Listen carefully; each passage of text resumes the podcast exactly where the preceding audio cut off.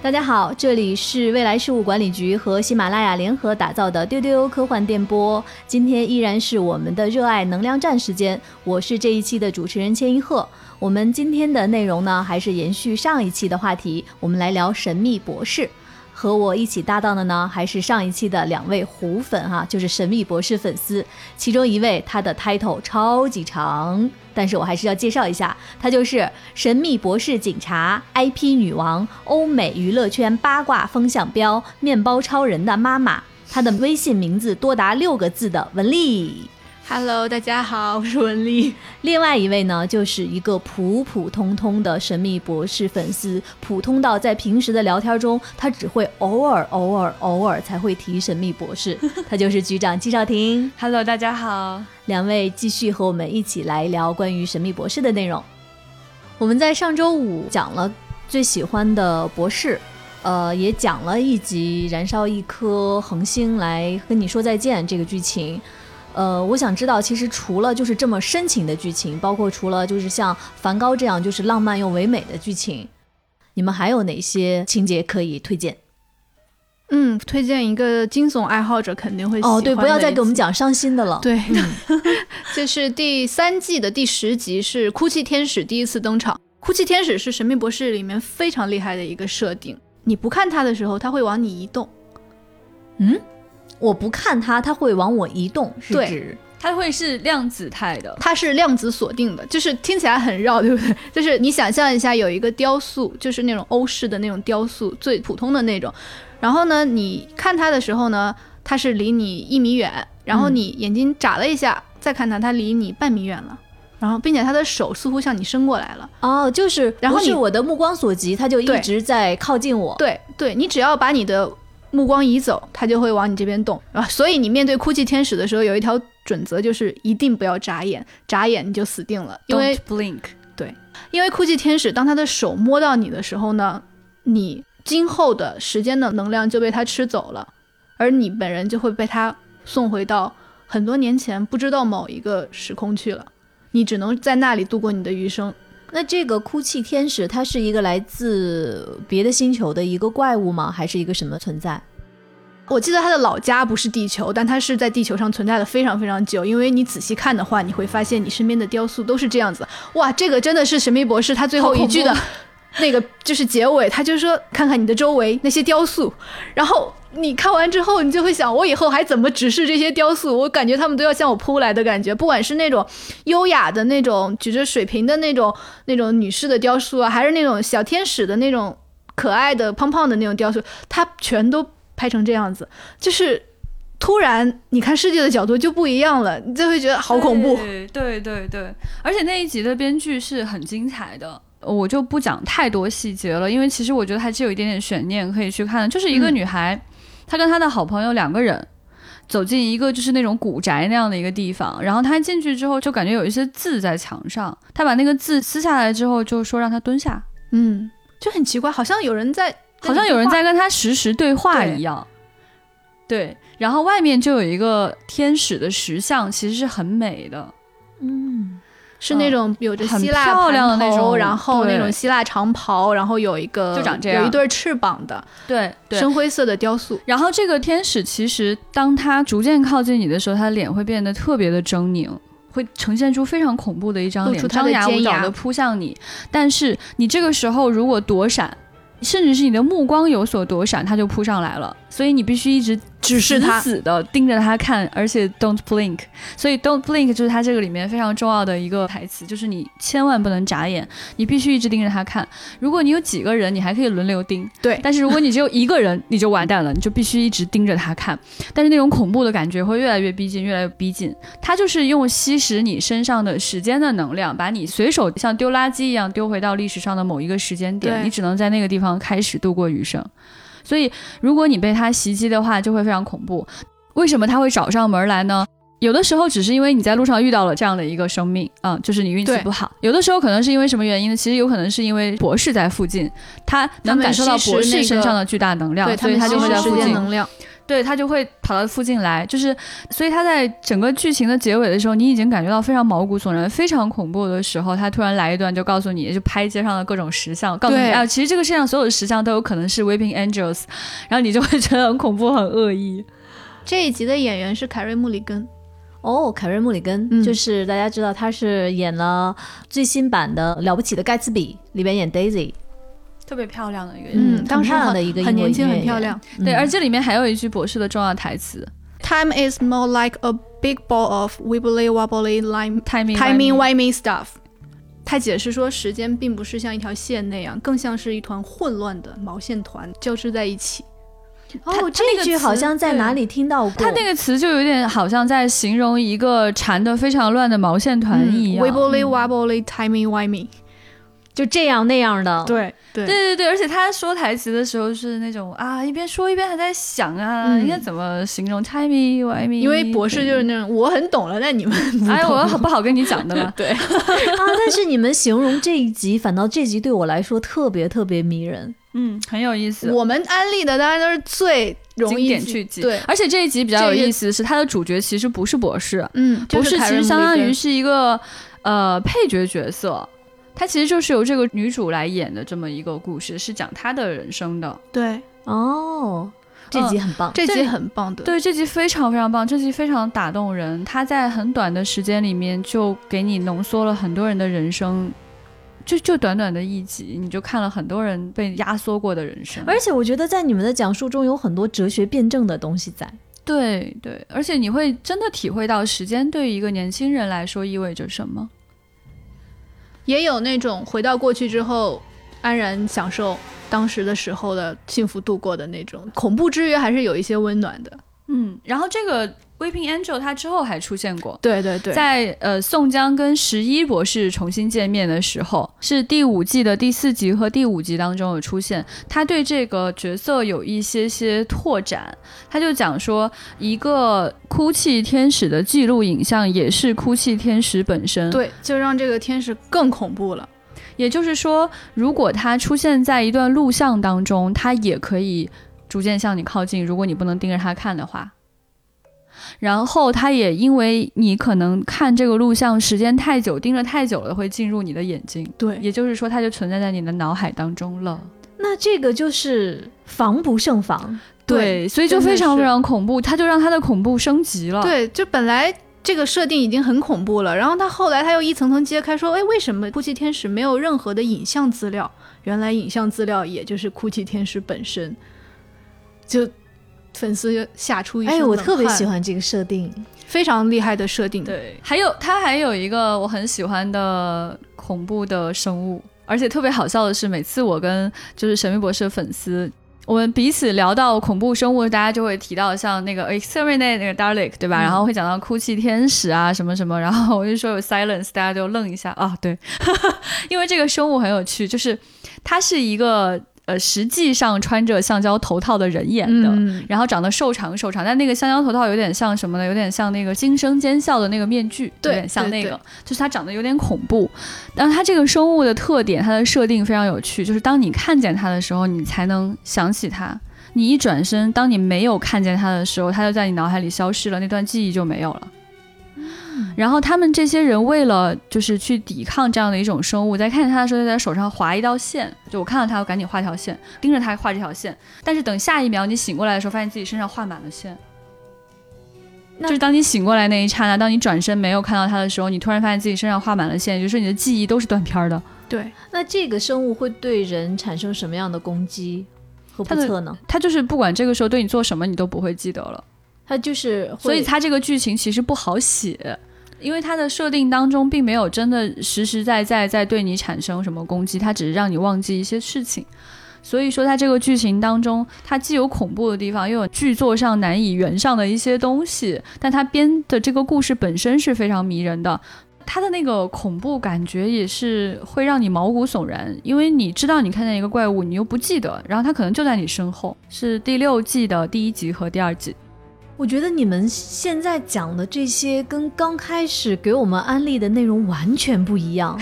哎，最开始会觉得是有点就是能把你泪憋回去的那种一本正经的胡说八道，对幽默感，对，然后又突然有特别深情和严肃的地方，很浪漫的内容。现在又是这种这种恐怖，而这种恐怖是一种精神上和心理上的恐怖。对对，所以这个剧真的是博大精深啊，对它的设定非常有想象力。嗯嗯，它里面还有很多奇奇怪怪的东西啊。嗯，比如说哈，就是他有一个朋友叫那个 Captain Jack，然后这个 Jack 就变成了不死之身，可以一直不死。然后甚至因为他做主角，去做了一个衍生剧叫 Torchwood 火炬木。嗯，Torchwood 是我的入坑缘起啊！真的，你是先看了火炬木吗？我小时候在电视上，真的是在央视看了火炬木的剧。火炬木在央视播出过。对。我应该是当时电视剧频道还是哪个频道，然后看完了《火炬木》的好像第二季，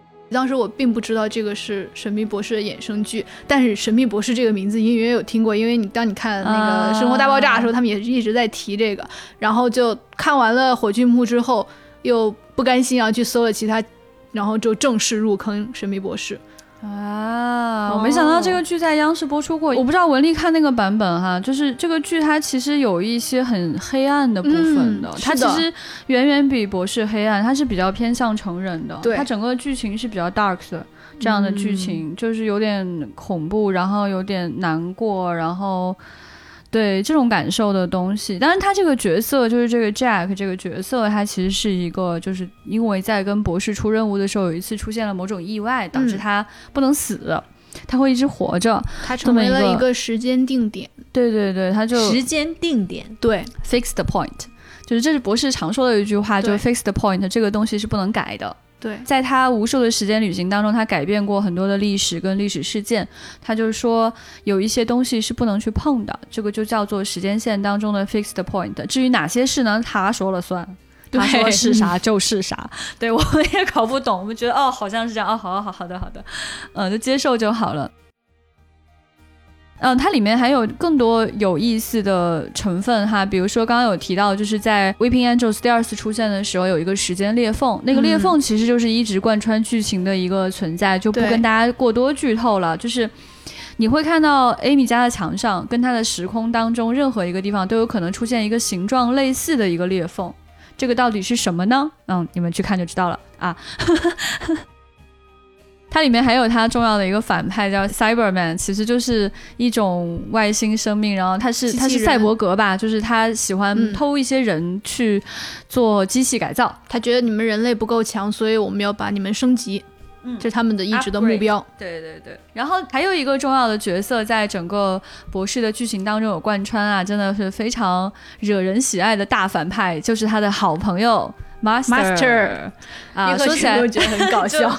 对，就是他的这个是 Master 学位哈，那个是博士学位。就 是为什么选这两个名字呢？博士就是随便选了 Doctor，然后法师就是随便叫然后那个其实就是随随便便的一个 Doctor，一个 Master。对，但是确实他也有他的更多含义在里面。比如说法师，他就希望自己是一个掌控一切的主人那样的一个角色。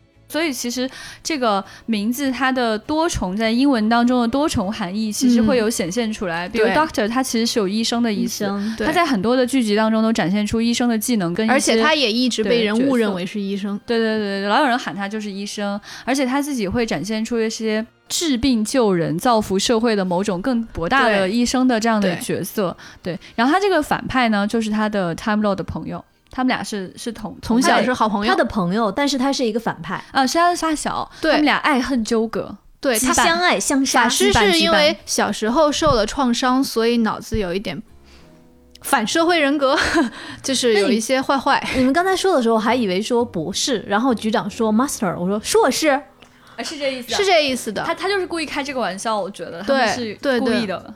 那这个角色他是在这么多年的变迁中，也是不停的在换人来演吗？有换过人，他是也是换人，因为他也是有重生的。你看千老师已经上道了，哎呀，千老师很厉害哇，拿着小本本一直在做笔记，你得到了他。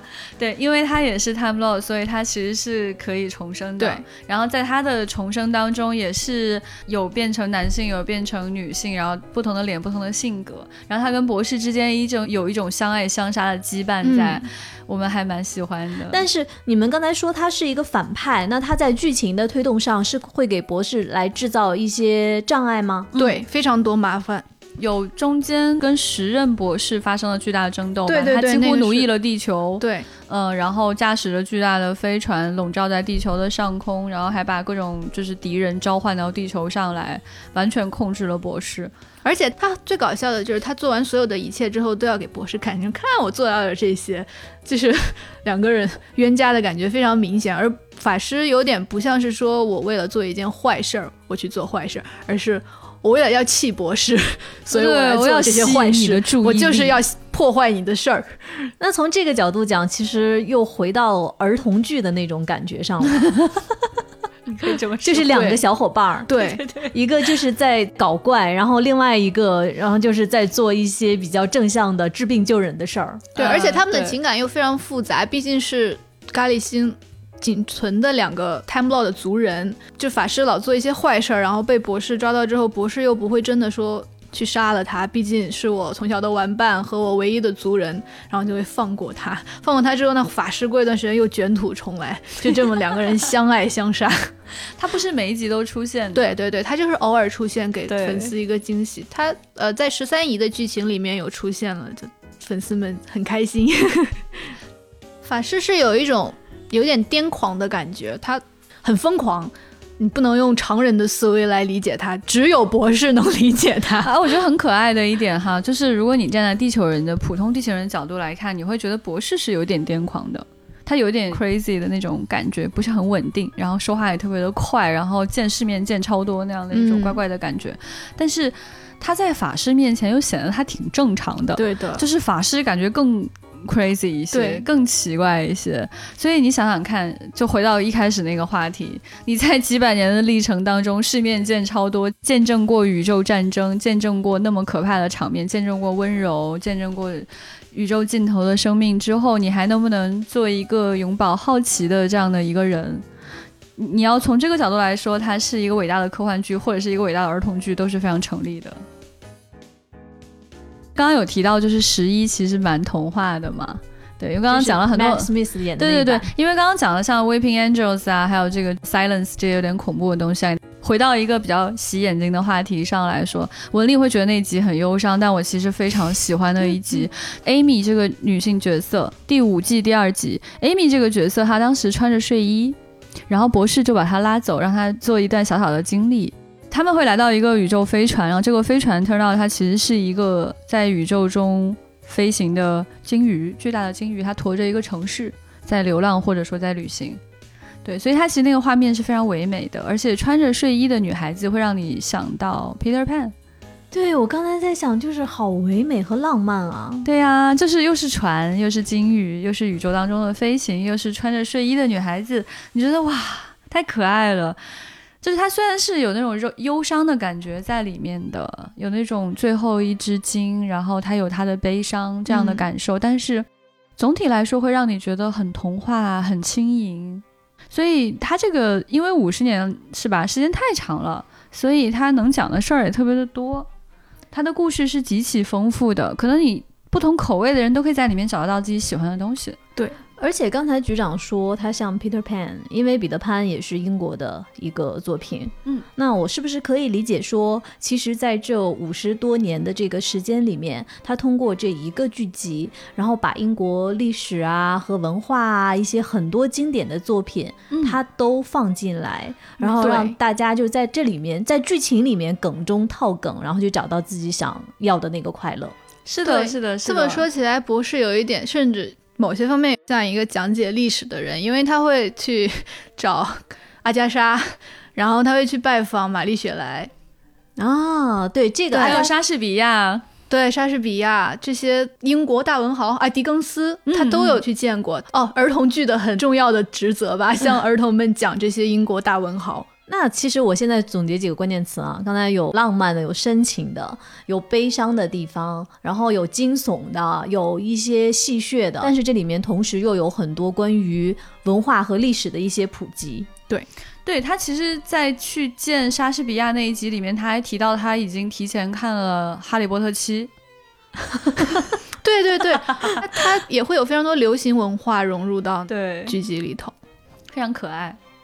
就博士感觉也是在现实生活中追剧的人，也是会去看电影的人，他也知道捉鬼敢死队，对，然后也会唱一些就是那种摇滚歌曲，嗯，对，老爷爷爷好像是非常喜欢音乐的，对，就是他会把一些当下的一些内容也放进去，因为毕竟这个博士他是跟大家一直同生的。嗯，爷爷还是那种插电型的，嗯。戴着墨镜，呃，等一下，你们说到的爷爷指的是十二十二任博士，十二任博士。十二任博士是一个年纪比较大的一个外星，稍大一些，对对对他是花白的头发，对，就是呃，之前有讲过，他田纳特在出任博士的时候，他有在客串过一个角色，对，是庞贝古城的，对对对，他演一个在庞贝古城即将陷落的时候，一个家庭当中的一个人。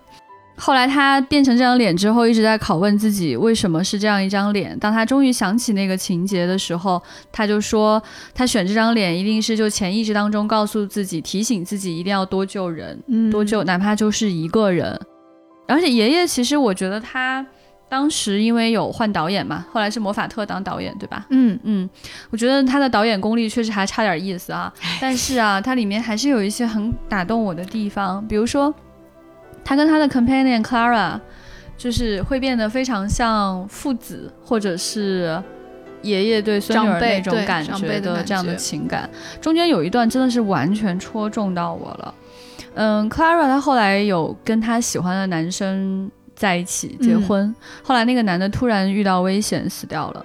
死掉了之后，Clara 就说她一定要去救他。嗯，博士其实不太愿意让他去干扰时间线，他就表现出我一定要去救他，一定要去救他。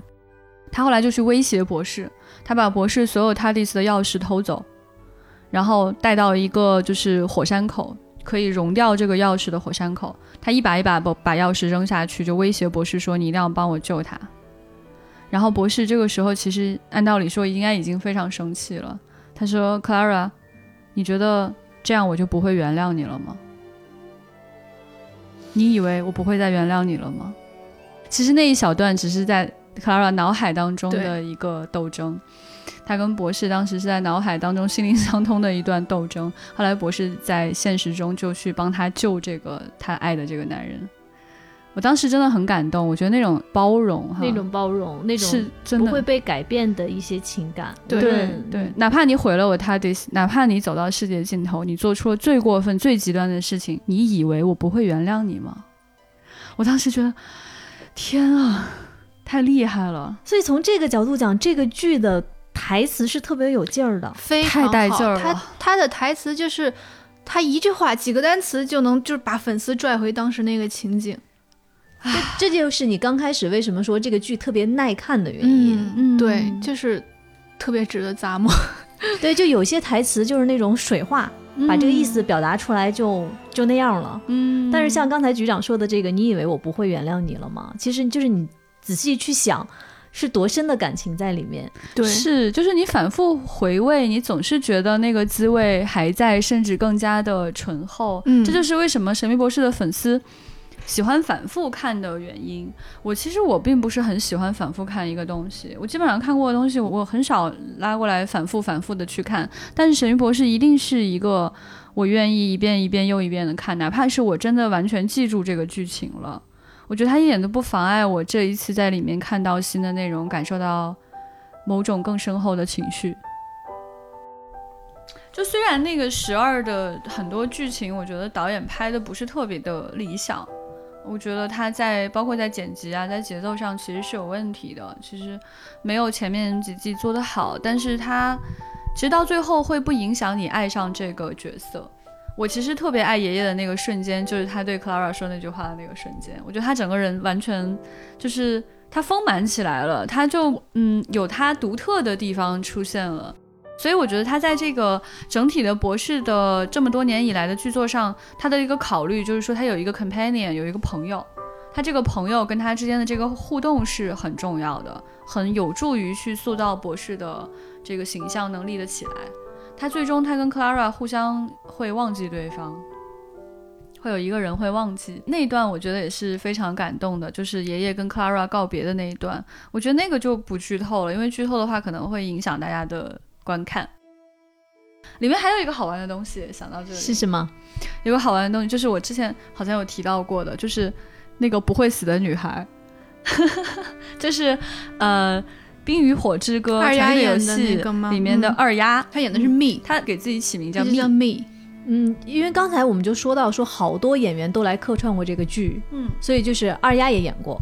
对她那还不算是客串，她扎扎实实的演了两集，他演很久，不止两集，好像。对，就是她那个角色就是一个呃村落里面的小姑娘，当时是跟外星生命发生争斗，然后她死掉了，然后博士为了救她，然后就给了她一个芯片，那个芯片会实现修复，然后她就她拉着克拉尔就跑了，她知道自己做了一件。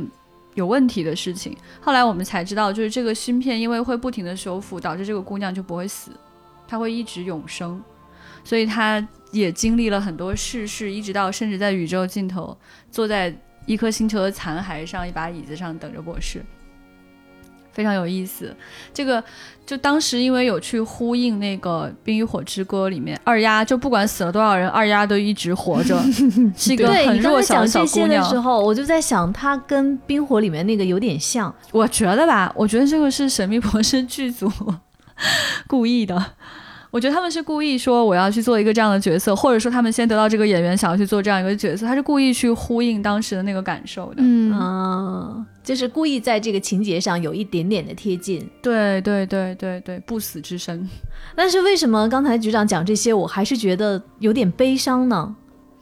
他是有这种悲伤的感觉在，就是这个小姑娘，我觉得她演的真的好好，她演的是很好，演的太好。她从一个不懂世事的一个特别愣的小姑娘，一直演到了那种活了太长太长，活到宇宙尽头的这样的一个就是生命。一个那种权威的 lady 的那种感觉。对她已经忘记自己的名字了，嗯她管自己叫蜜，我自己。非常有意思，就是这种时间跨度都不是说 你要从小的时候演成老太太，嗯你，活了几百万年，你说怎么演？但他就是演得很好，很能驾驭当时那种状态，既有仇恨感，然后又悲凉，然后又难过又释然，各种情绪交织在他身上。他坐在最后整个宇宙的最后一把椅子上，啊，我突然是在想啊，就是这个剧里面的那种深度和广度和他的这些设定，你们果然是看别的片子或者看别的一些设定是得不到的是是，的，就只能回答说就这。啊，是听完你们这些讲解，我大概能够明白一点你们的心情了，虽然还理解不到。嗯看完你就会理解了。对，所以其实现在在我们的录音间里面，这两个嘉宾就隔着话筒对我投来特别意味深长的眼神，点了点头。安利对成功。我不知道成功了没有啊？钱老师可能我感觉内心千老师会去看梵高啊，然后哭泣天使或者玛丽雪莱这种。但是你们知道吗阿？加莎那一集，我觉得他会去看的。不，你们其实说了这么多，其实包括之前推荐阿加莎，我现在最想看的是《哭泣天使》嗯，去看吧，去看吧。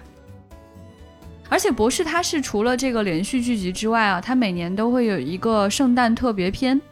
对，圣诞特别篇对英国人，或者或者新年特辑对英国人特别重要的，就是他们一边要看女王讲话，然后一边要看对，因为有很多剧集 它都会出一个就是圣诞的特别集。嗯，但是它可能不一定能上升到就是听完女王讲话去看这个的 这种状态。我查资料确实有，但是可能对于你们，比如说你们俩要在英国的话，应该是这样。对我，我在中国我也想特别想看这个，就真的很想等，而且特别希望他能够在电影院看，就是因为每次还都是在网络上看的嘛，还是在小屏幕上看的，嗯感受很不一样，因为它很像一个单独的电影，它的故事非常的完整，然后长度也是足够的。啊、所以到现在为止，《神秘博士》还没有自己的能够进到院线里面的那种大电影。在中国没有上映过。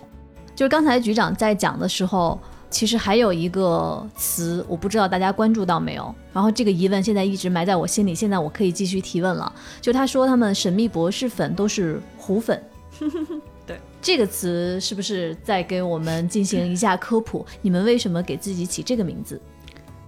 就是粉丝粉丝有一个专有的称呼，就是叫 Who Van，就是 Who Van，就是这个来指代神秘博士的粉丝。然后又因为神秘博士近些年的热度下降，所以我们就戏称自嘲为胡博士，然后我们就是胡粉，就还有一个谐音梗在里面。对对对对，主要。Who 嘛，就是嗯胡，其实是源自于你们本来的那个名字 Doctor Who。对对对对对，就是呃，其实它本身粉丝的正式名称就叫 Who 嗯，然后它的商店叫 The Who Shop 什么的，就是他会专门去叫这个。然后呃，大家可能会觉得奇怪，那 Doctor Who 到底是 Who 呢？这个就是他的名字，就是他在里面也无数次去戏谑自己的名字 Who 啊，对。谁？啊，对对对对对对对，然后他们会在里面讲说他的妻子是知道他的真实姓名的，可是我们不知道嘛，因为我们都不是他的妻子嘛，对不对？所以 粉丝还有看剧的人是没有人知道他所谓的真实姓名的。嗯，对嗯，然后这些年嘛，就是大家经常会去讲什么爱冷番互相取暖啊什么的，《星际迷航》《星球大战》和《神秘博士》都是冷番，大家坐在一起相互取暖。想当年呢，就是我们。是一个就是没有什么粉丝的啊，大家说我们是小破剧啊，然后就超穷啊，主要是在国内确实粉丝当然不如人家英国。对，然后现在呢，在这个《神秘博士》也登上了微博超话第一，英美剧第一名是吧，郭姐？哎对对对，哦，现在好像是第三名了，但是也很厉害了。对，但 常年霸剧哦，就是一直在 top three 里面来回游荡。，对，对，你们现在就是在超话能够排名这么靠前，都是你们这些虎粉的功劳。是的，是的，是的，是的，粉丝的热情就是很高。我觉得《神秘博士》是同人创作的天堂，为什么这么讲？画作、表情包、人设故事都是自己可以写来画。然后刚才又不是提到 Doctor 和 Master 嘛，他们俩真的是很神奇的一对 couple。就是粉丝磕 couple 的时候呢，最开始他们是 Doctor 是男的，Master 也是男的，然后后来变成 Doctor 是男的，Master 是女的，到现在呢，Doctor 变成了女的，Master 变成了男的。就是你从没有想到你磕同一对 couple，但是这对 couple 一直在性转性转，就是你想要什么样的类型都有。官方性转不是粉丝瞎搞的。对对对，就其实这个剧本身它也是有非常大的这个包容度。对，因为这个剧刚刚讲到，就是它的时间跨度、空间跨度特别特别大。然后这里面呢，呃，博士的生命本来就很长，但它能呈现出来的是有限的，所以它留白非常多。嗯，然后加上说他的很多台词分量感极强，非常耐琢磨，很醇厚。那你每次琢磨都能琢磨出新味儿出来，你就能画新的表情包，讲新的故事。还有就是说，他会留下大量的遗憾，比如说他出现大量的告别。嗯。嗯，这种告别就会在你心里扎下一把刀子，你总想把这个刀子拔出来，就会有很多人去写那种更温情的结尾跟故事。而且还有一个神奇的就是 TARDIS，你会觉得它只是一个飞行器或者是一个宇宙飞船，但是有一集里面 TARDIS 变成了一位女性，就是 大家就管它叫替娘。大家管她叫 T 娘，然后呢，那 T 娘又可以跟博士来搞卡炮了呀，就粉丝的这种创作就是无穷尽的，是的这你想不到怎么会有人把一个宇宙飞船设定为一个女性呢？就是你每天 TARDIS 飞到这儿飞到那儿，结果有一天她突然以一位女性的形象出现，而且那个台词我现在都记得，非常值得回味。就是博士看着化作人形的 T 娘，问他说：“我应该怎么称呼你呢？”然后那个 TARDIS T 娘看着博士说：“哦，这么多年了，你终于想起来问这一句，你就叫我小可爱吧。”然后然后博士说：“啊，这可不好啊！就是哇塞，我觉得，我觉得你这就是这一段拍出来，真是让粉丝就是很满意，很满意，因为 TARDIS 跟了博士这么多年，TARDIS 最开始是被博士偷出去的。你如果觉得 TARDIS 有生命的话，就是他们俩一块儿溜出去，嗯，开始了冒险。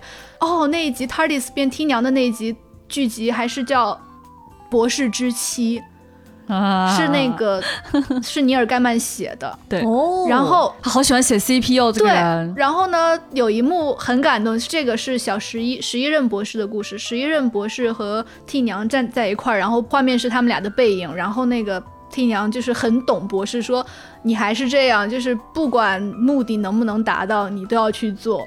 就是那种哇，我觉得粉丝真是磕死了 这种感觉，磕到上头。对，此处还是可以再次安利一下尼尔盖曼的那个好兆头啊，对那个真是磕 CP 磕到头晕啊，真的是，就是含糖量过高啊。有第十任博士大提提演的那个。嗯对对对，那个真是含糖量过高，真的是。但是文丽，你刚才没有给我们讲，就是为什么叫 TARDIS？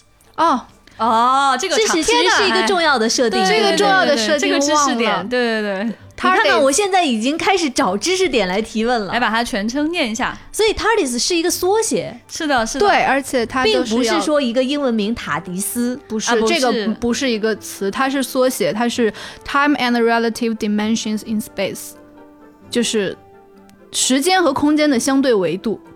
然后它的首字母大写就是 T A R D I S TARDIS。哎呀，然后每次博士问 博士被别人问到说这是什么，然后博士就会说 TARDIS，然后大家都会说啥？就是博士也会给人一连串问号，就是你是谁？Who？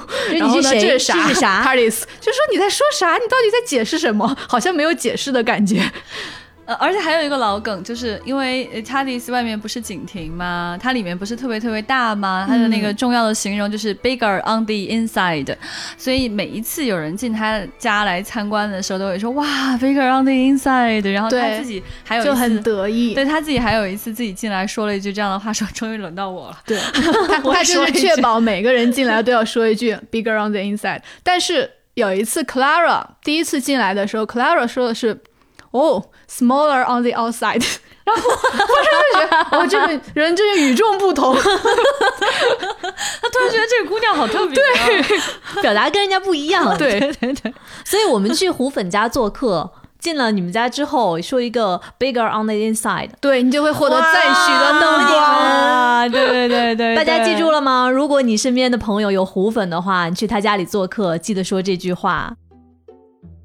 说到这个，我就觉得想给大家安利一些周边，就是 如果你买 TARDIS 的周边的话，会很有意思。像我的话，我就有一个 TARDIS 的盖毯，就是如果你躺在沙发上睡觉的话，你就会盖这个盖毯。咱办公室也有一个，感觉这样的话像，在时光旅行。你就会觉得你在一个非常大的空间里面睡觉。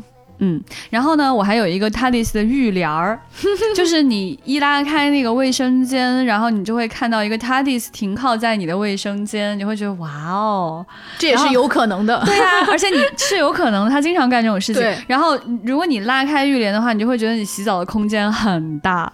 然后呢？我还有一个 TARDIS 的床头闹钟，然后它响起来的那个声音，就是它引擎发出的那个呼呼呼的那个声音，你就觉得哇，每天早晨就有 TARDIS 来找你，那太愉快了，心情真的是无比的愉快。Who Shop 里面就有大量的各种各样的好玩的周边可以购买，大家可以在线上购买。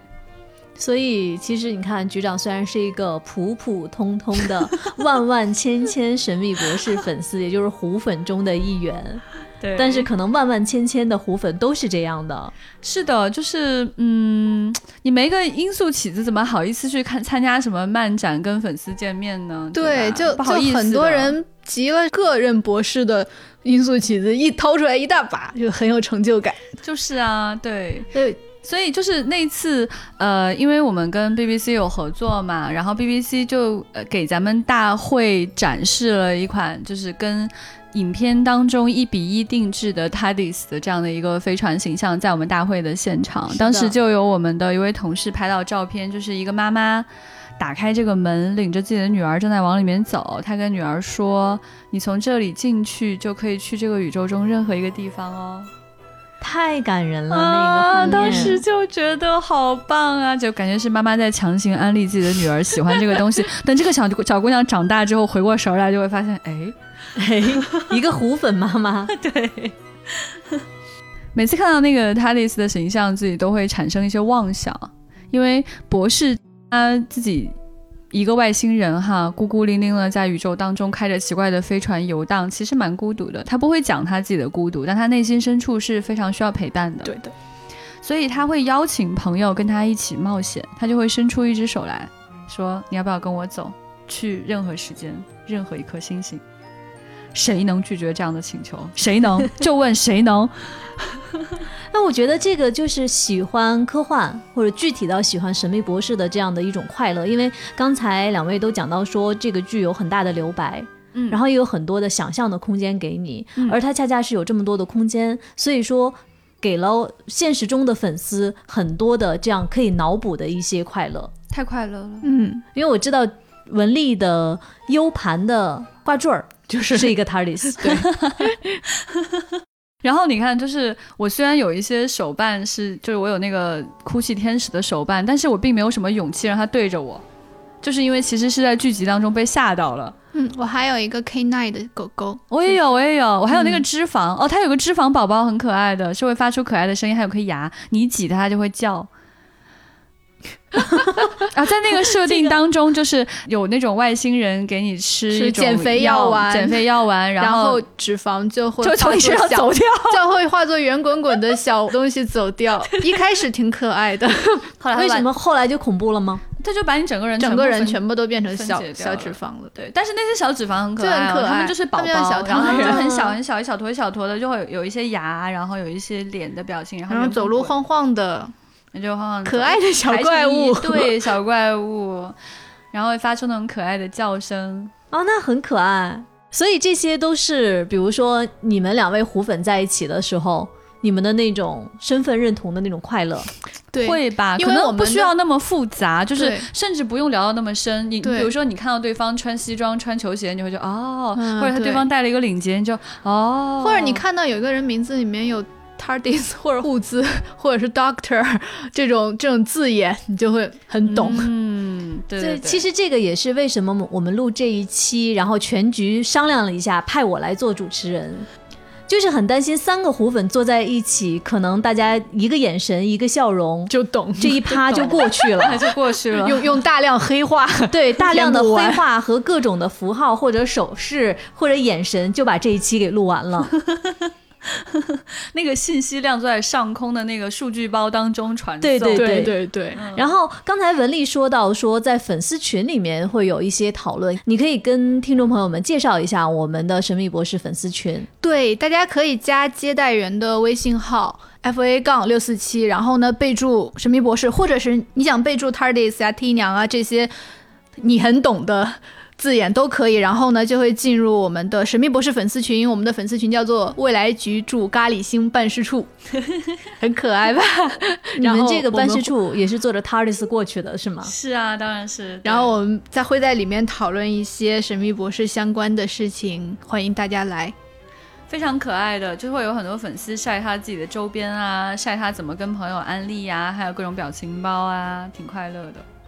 嗯，还有最新的资讯，注意那个接待员的微信号是 f a a 有两个 a f a a 短杠六四七，加上他之后跟他备注就可以了。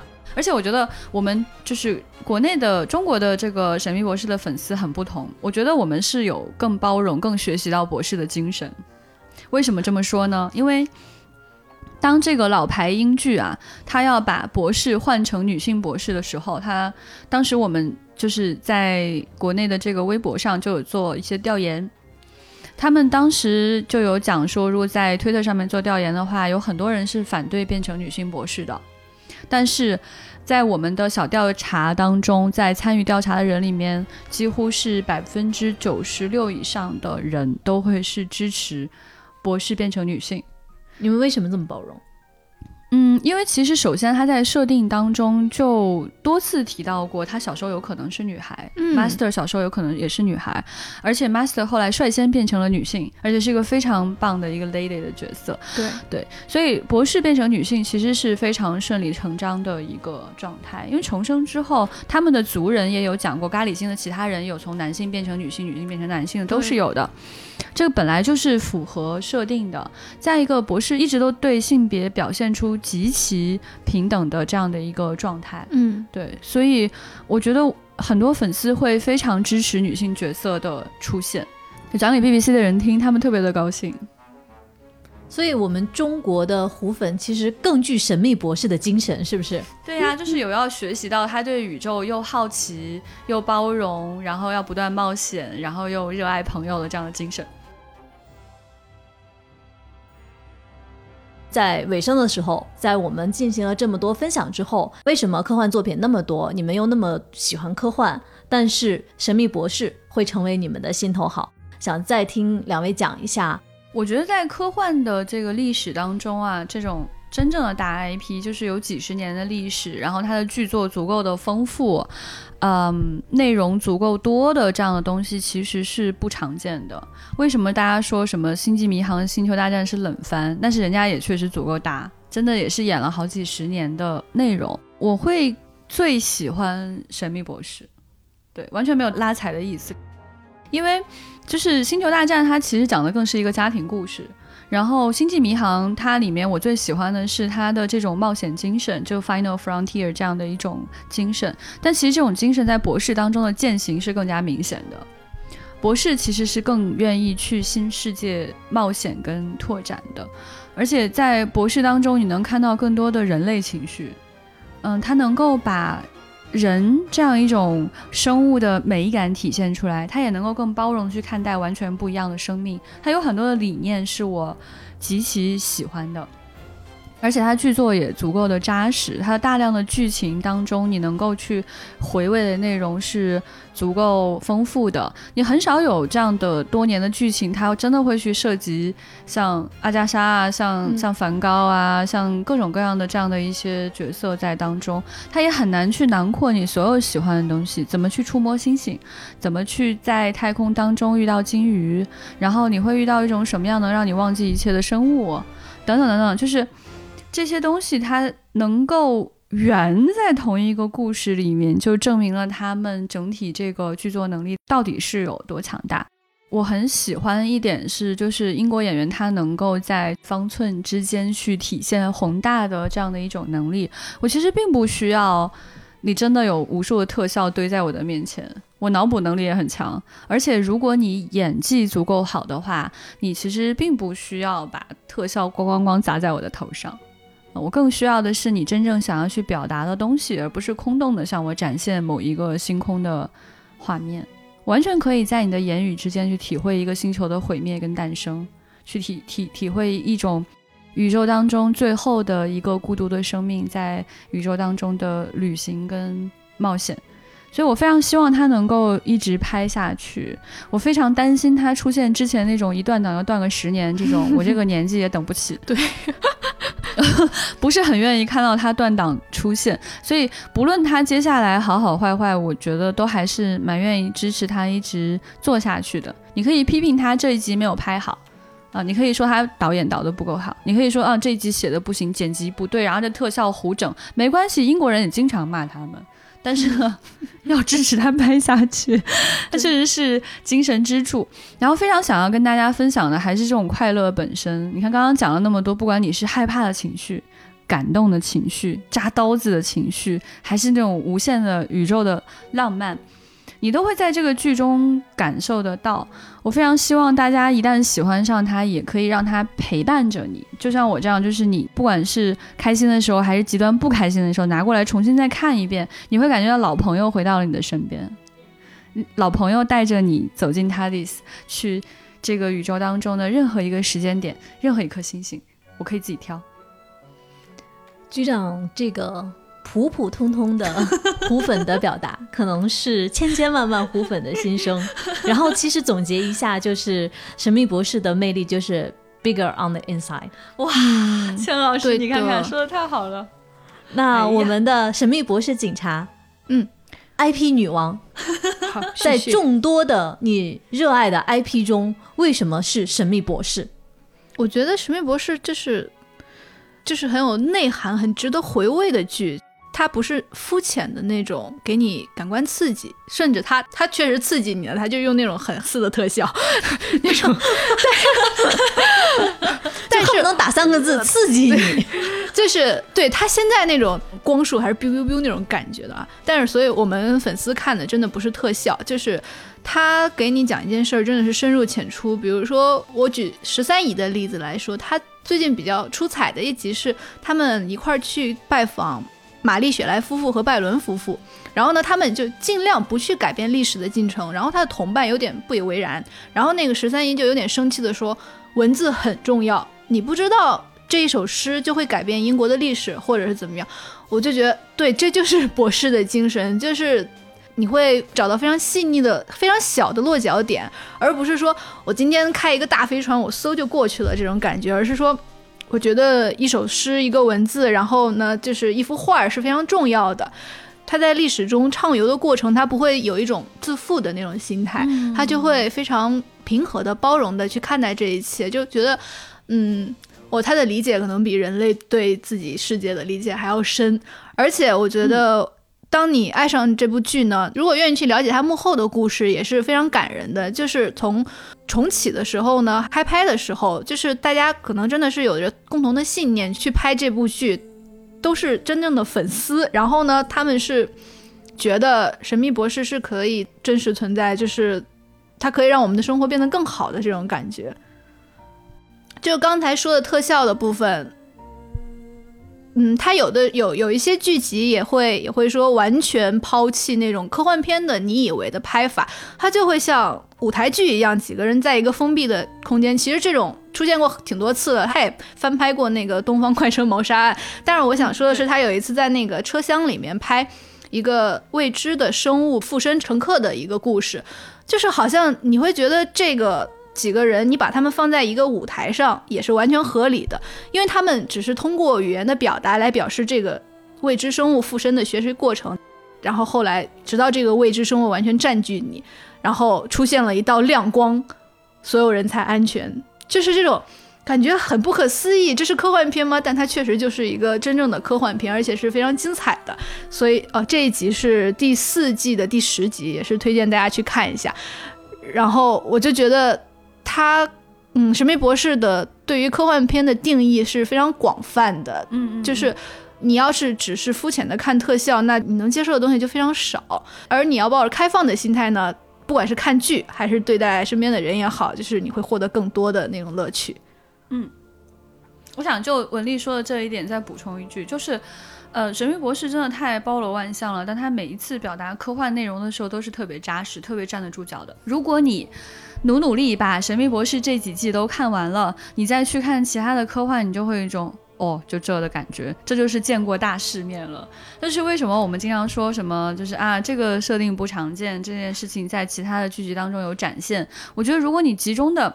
想要去了解一些科幻的设定，想要去了解科幻的故事应该怎么去讲的时候，你也可以拿《神秘博士》来入门，因为它毕竟是儿童剧，它其实并不难懂，它非常容易看进去。如果你看完了《神秘博士》，你就可以傲视一切，说就这。这个刚才文丽的表达是我第一次听文丽说的，就是这么严肃 和深刻的内容。因为在他要来录这期《神秘博士》的时候，他给自己的原话是：“我要激情开麦了。”但是文丽讲的很好哈，包括局长刚才补充的，其实呃，我今天的学习我很意外。就是《神秘博士》原来是这样一个，就是在科幻的理念上那么成熟和扎实的一个作品。可能真的对于科幻作品来说，呃，不仅仅是在你认识很很表面的那些特效、大飞船、大飞碟就是科幻了。可能你看了《神秘博士》之后，会发现说不是这样，他其实是在用这样的手段和这样的思维方式去看我们的历史、现在，然后以及去看未来。嗯，毕竟是写了第一部科幻小说的国家，是的，所以就是就是刚才文丽说到去拜访玛丽雪莱和拜伦夫妇，是不是也会有弗兰肯斯坦的那那一集就是有影射，对，那一集就是启发了玛丽雪莱写弗兰肯斯坦的那个情景。今天刚才你们说到的这几集，具体是哪一季哪一集？大家课后可以来找我要小抄，我们课后一起去来进行这样的一个更多的内容的学习。不过推荐大家从第一集开始看的话，慢慢看不着急，很快也就看完了。不过大家就是不要像我这样，像我其实之前被他们推荐了好几次，但是我每次呢就是看的都是错的。就比如我看了那个五十周年的，就是门槛太高了，没有看懂。后来又看了就是呃十三姨的第一集，然后据说是因为它是一个前后的一个衔接，也是对于一个入门级来说也是有难度的。所以接下来根据今天的小抄，我准备再重新看一下，看能不能入坑，然后能不能成为虎粉。好的，好的，嗯嗯，那我期待期待。我们今天的关于神秘博士的分享就到这里了。如果你是一个虎粉，或者是如果你想成为虎粉，都可以像刚才文丽介绍的那样，加我们的接待员的微信 f a a 杠六四七。呃，回复和神秘博士相关的关键词就可以加群了。另外呢，也欢迎大家去新浪微博关注神秘博士的官方微博号，微博号就是 Doctor Who 神秘博士，可以在那里获取关于神秘博士的最新的资讯。所以今天想跟大家问的问题就是：假如有一个两颗心脏的外星人驾驶着一个英国警艇停到你的面前，他伸出手对你说。你要不要上我的飞船？你可以去这个宇宙中的任何一个时间点，任何一颗星球，你来挑。你会上船吗？你想去哪里呢？为什么愿意上他的船呢？所以，请大家来跟我们留言，在喜马拉雅或者是在微博、微信都可以。呃，优先选择在我们的群内来跟我们互动。那我们今天的热爱能量站，关于神秘博士的内容就到这里啦。谢谢局长，也谢谢文丽，期待文丽接下来有更多合适的话题可以一起来跟大家聊天。那今天的节目就是这样，拜拜，拜拜，拜拜。